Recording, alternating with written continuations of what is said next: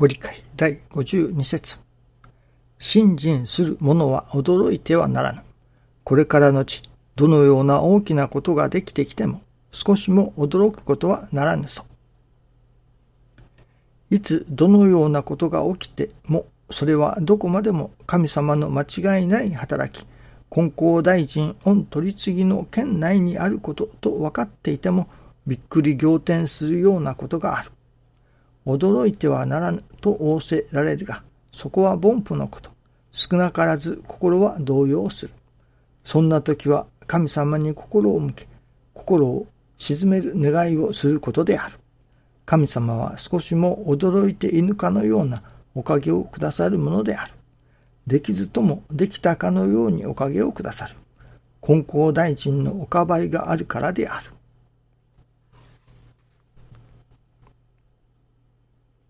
驚いてはならぬと。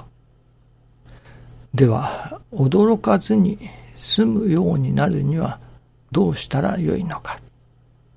まあ、師匠は、新人修行に取り組むことだと。その修行に取り組んでいる。修行ができている時には驚かずに済む。とおっしゃってあることもありますね。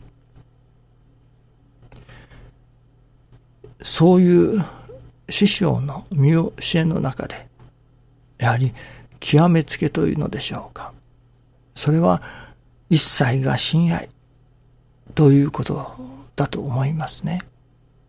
そしてこの一切親愛と悟れる。そう見えるようになったら驚かずに済むようになるのではないでしょうかね。その一切が親愛と師匠がカッパされる。そう教えてくださるからといって私どもに一切が親愛と見えることはなかなかありませんね。難儀の中にある人にどうしてこれが親愛かと言われることがありますね。よく信心を山登りに例えられます。そのところどころ、5合目であったり、8合目であったり、その登ったところから見える景色というものがあります。師匠が説かれる、教えてくださる一切が親愛。それはその山山登りの頂上を極めた時に見える景色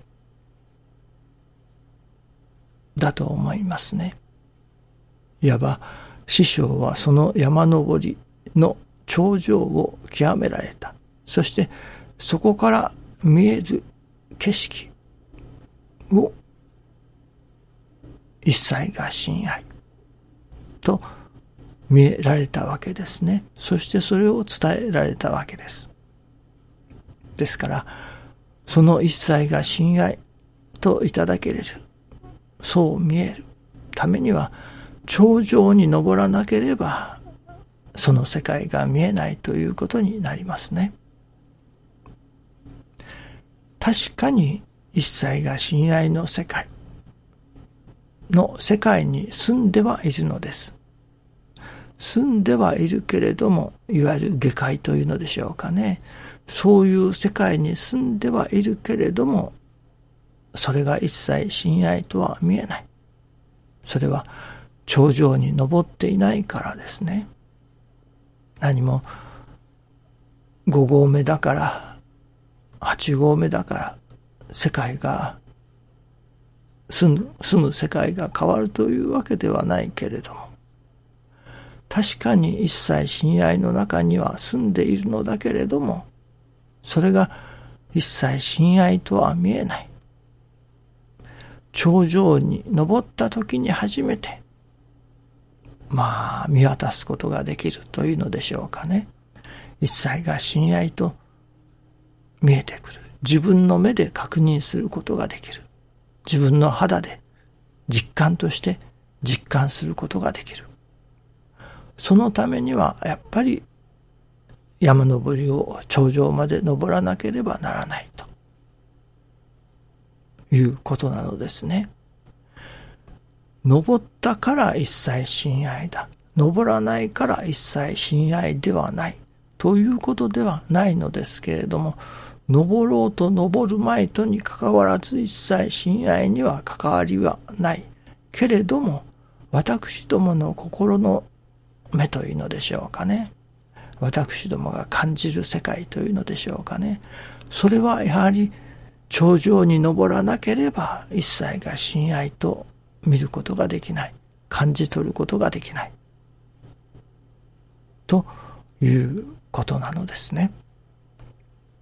ちょっとわかりにくいかもしれませんけれども、私どもが見ようとする、そう見たい、一切が親愛と悟りたい。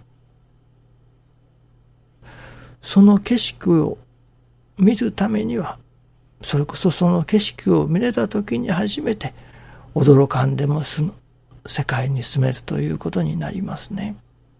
それは私どもの心の中に一切親愛が合点がいった時ですから。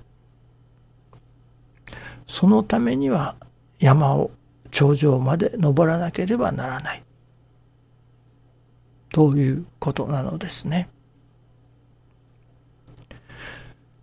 その山の頂上から見える景色を伝えるというだけでは不十分なのですね。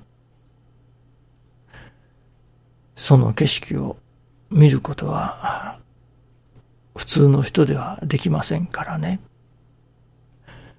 頂上に登られた師匠にだけ一切が親愛と見えられたのだということですね。私どももその頂上を目指して山を登る。そして頂上に登った暁には一切が親愛と見えるようになる。合点がいく。ということですね。ですから大切なのは師匠がどういうルートをたどってその頂上に行き着かれたかということだと思いますね。その山登りの手立てというのでしょうか。どうしたら頂上に行き着くことができるか。どうしたら一切が親愛と見えるようになるか。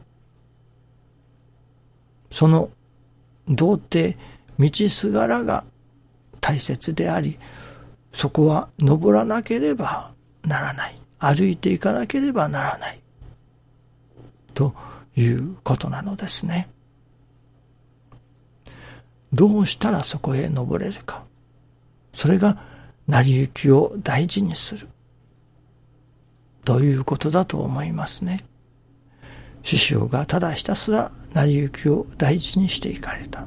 そしてその行き着かれたところが一切が親愛という境地に行き着かれたということですね。ですからその私どもが歩かせていただくとすればいきなり三八頂上に登ることはできません。やはり麓から一歩一歩山登りをしていかねばなりません。それが成り行きを大事に大切にするということを積み重ねていくということではないでしょうかね。そしてまた私どもが伝えていかねばならないもの。それは頂上から見た景色ではない。頂上に登れば誰でも見える景色。こういう景色が見えるよ。ということを伝えても、それは、そこに登るまでの道を示さなければ意味がないことになりなりますね。誰でもが登れない。まあ、高根の花というのでしょうかね。そういう単なる理想の世界を見せているだけだということになりますからね。師匠の偉大なところはそこに至るための手立てをどうやってその山山登りをするかを明らかに残してくださったということだと思いますね。ですから、どうしたらその山の頂上へ登ることができるのか。私もまだその登山の途中にある。という自覚を持って、どうしたらその山を登ることができるのか。それを伝えていく。これが師匠の弟子としてのメインの仕事ではなかろうかと思いますね。なるほど師匠が頂上に登られてご覧になられた景色を伝えることも大切だとは思います。こういう世界がありますよということですね。しかしその途中の登る道をこの道を行けばというその道を伝えないならばてっぺんだけあって途中のはしごがないのと同じですから、誰もはそこに行き着くことはできない。世界をただ語っているというだけになりますね。それでは意味がありませんね。大切なことは、どういう道をたどったらそこに頂上に行き着けるかという道を伝えていくことだと思いますね。それは成り行きを大事にする。それこそ師匠が最も説かれたこと。それは泥の心を持って成り行きを受けて受けて受け抜く。その泥の心を持って成り行きをいただいていく。ということがまず第一だということですね。まあ、それからもちろん天の心を持ってということもありましょうし、日月の心を持ってということもありましょうけれども、まず第一は、泥の心で成り行きをいただく。ということから、スタートするのではないでしょうかね。どうぞよろしくお願いいたします。ありがとうございます。